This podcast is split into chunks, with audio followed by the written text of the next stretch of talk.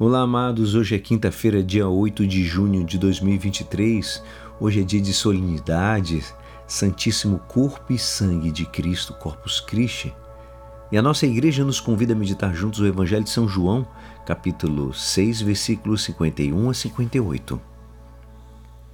Naquele tempo disse Jesus às multidões dos judeus: Eu sou o pão vivo descido do céu. Quem comer deste pão viverá eternamente. E o pão que eu darei é minha carne dada para a vida do mundo.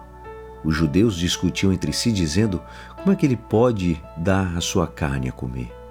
Então Jesus disse: Em verdade, em verdade vos digo: se não comerdes a carne do filho do homem e não beberdes do seu sangue, não tereis a vida em vós.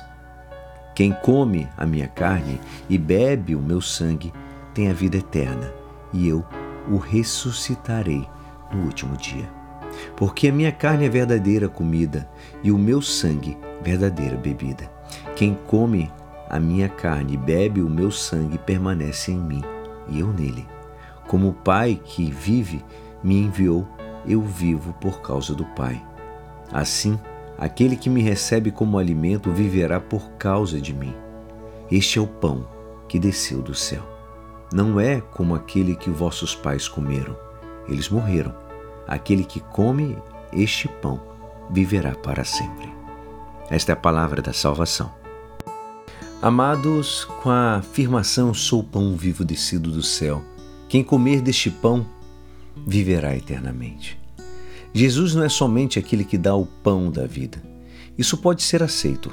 Ele dá um ensinamento que, se for aceito na fé, conduzirá a vida eterna.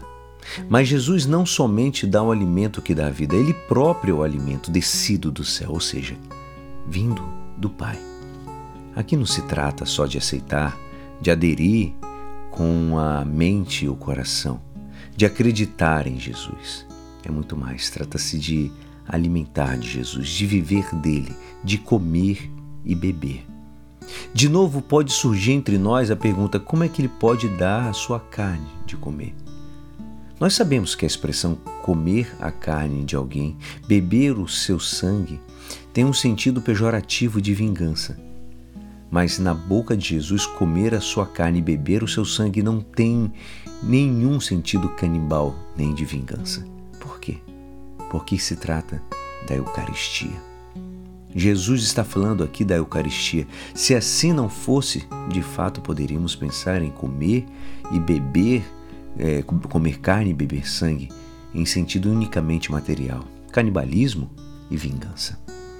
Jesus não está falando somente do senso simbólico e figurado, pois se trata assim de comer e beber de verdade, mas comer e beber da Eucaristia, o pão e o vinho consagrados se Jesus não tivesse isso em mente, de fato a afirmação de Jesus poderia ser um convite à vingança ou ao canibalismo. O pão e o vinho que, nos, que nós é, oferecemos como fruto da terra e do trabalho humano, como expressão do oferecimento de nós mesmos a Deus, é consagrado e devolvido a nós como sacramento do dom de Cristo para nós. Na Eucaristia.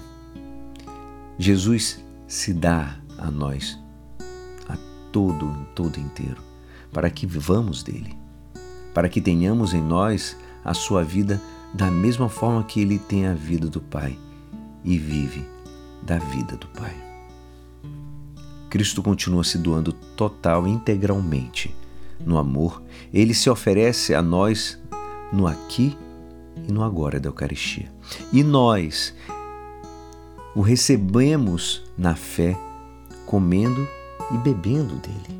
Para comer e beber Cristo é preciso ter fé. Mas ao comer e beber, a fé se exprime de maneira ainda mais luminosa. Ao comer e beber, a fé se reforça e se aprofunda. Cremos que realmente Cristo está presente na Eucaristia. É essa a realidade da doação do Cristo no pão e no vinho e do nosso acolhimento ao comer e beber, crendo que celebramos na Eucaristia e nesta solenidade de Corpus Christi. Que Deus nos abençoe. Eu creio, mas aumenta minha fé. E é assim, esperançoso, que esta palavra poderá te ajudar no dia de hoje que me despeço. Meu nome é Alisson Castro. Até amanhã. Amém.